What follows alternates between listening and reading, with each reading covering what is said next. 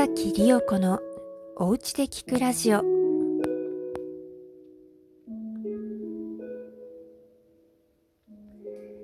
こんばんは木崎里代子です。えー、私ですね、生活リズムが大変不規則でございまして、最近はもう完全なる夜型、深夜型になっているんですけれども、昨日ね、ちょっと収録しようかなって思った時間、さすがに近所迷惑だろうという時間になってしまいましたので、えー、勝手にお休みをさせていただきました。4月10日がね、駅弁の日ということを知りまして、昨日はちょっと駅弁について喋りたかったなっていうのがあるんですが、駅弁についてはまた明日以降改めて語りたいなと思います。えー、そういえばで、アップルさんから連絡が来まして、ポッドキャストの方でも番組承認したよということで来ましたので、えー、URL の羅列だとちょっと大変なので、多分、木崎里代子のお家で聞くラジオで検索していただくと出てくるかなと思います。よろしければチェックしてみてください。さて、今日4月12日なんですけれども、何の日かご存知の、ご存知でいらっしゃいますでしょうか？えー、本日4月12日は、ロシアあ当時のソ連ですね、のユーリ・ガガーリン宇宙飛行士が人類で初めて有人宇宙飛行に成功した日ということで、えー、世界宇宙飛行の日と定められております。えー、宇宙飛行の日。ちょっと私的には大変ワクワクするワードなんですけれども、えー、この他にですね、あのー、4月12日、アメリカのスペースシャトルコロンビアの最初のフライトが、えー、ちょうど有人宇宙飛行の20年後、1981年の4月12日に打ち上げられております。これ私最初、あのーアメリカが意識してやったのかなと思っていたんですけれども、あの、当初の打ち上げ予定から延期された結果偶然この日になったということで、そこまでそのライバル的な意識でやったものではなかったようです。あとですね、あの1955年の4月12日に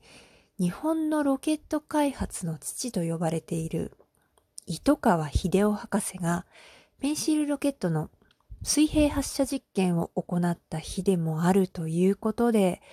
4月12日、えー、日本、ロシア、アメリカと3つの宇宙的な大きなイベントがあった日ということで大変熱い気持ちになります。えー、1961年ですよ。ね、59年前。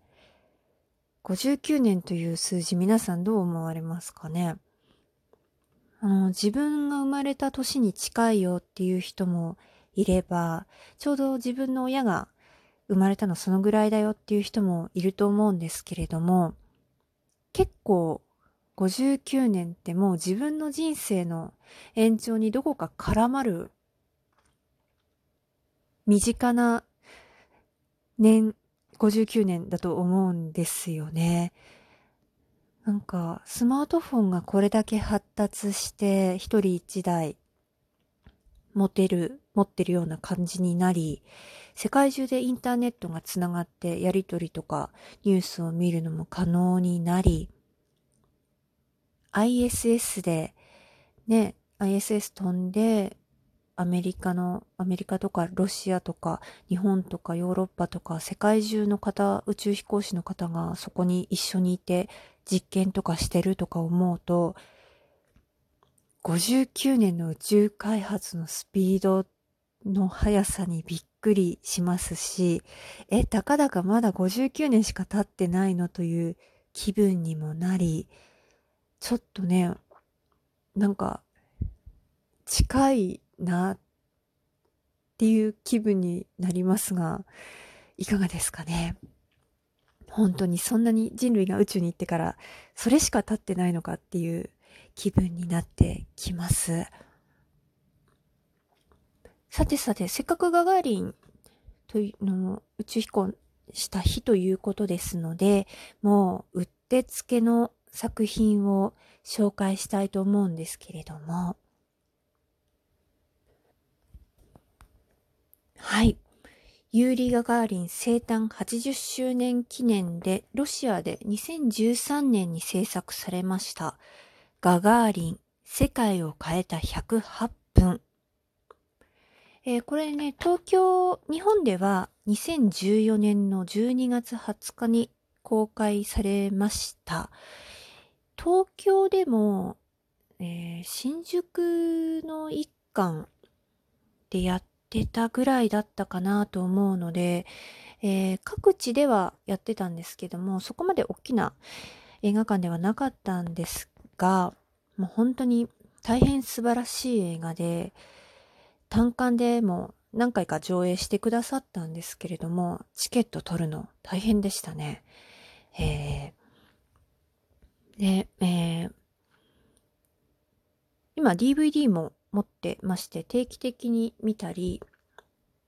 Amazon プライムでもね、あの、プライム会員の方はすぐ見られるような状態になっておりますので、えー、今日という日にちょっとガガーリンさんに思いを馳せて見てみるのもいいんじゃないかなと思っております。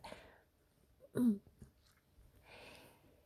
で、えっ、ー、と、これから見るという方もきっといらっしゃると思うので、ネタバレにならないところで喋りたいなと思うんですけれども、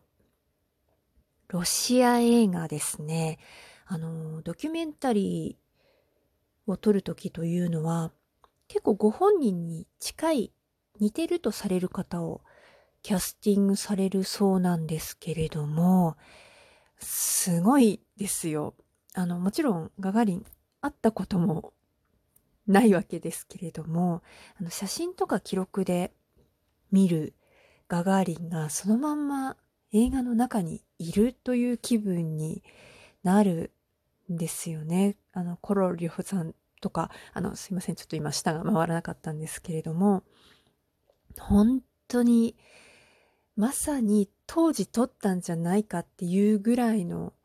気持ちで見られる、そこにいるっていうのを感じられるような素晴らしい素晴らしいっていうのもなんかちょっと上から目線な感じなんですけれども素晴らしい内容作品あの自分がその当時にの感覚でいられ見ていられるようなそんな気分にさせてくれる似てる感じです。うん、ちょっと日本語変でしたけれども本当にね興奮してしまう感じです。ま訓練もそうなんですけれども、ね、この装置で訓練して、こういう機械で本当に宇宙行ってたの？みたいな。いやーなんか、ソ連の、あの、いや、これでいけるよみたいな感じの、ね、ある意味の大胆さというか、もう本当に、いや、そこから始まってるのかっていうことが、ね、しみじみと思うところがありますね。宇宙のね、ドキュ、宇宙開発関係のドキュメンタリー映画って、もうライトスタッフを代表として、もう本当にロシアもアメリカも素晴らしい作品たくさんあって、また、あの、機会を見て喋りたいなと思うんですけれども、ロシアの方のね、特にこのガガーリンのドキュメンタリーっぽさというか、あ本当に、あの、ごめんなさい。言葉がちょっとチープになるのもあれなんです。嫌なんですけれども、本当にこう、宇宙好きとしては感じいるものがあります。一方でね、ガガーリンさん本人の人生というものも少しいろいろと思う、考える部分もありまして、えー、宇宙開発の熱狂とガガーリンの人生と、ソ連自体の熱狂みたいなものをたくさん感じ取れる作品だと思いますので、宇宙好きだなって人は絶対に見ておいてほしい作品だと思います。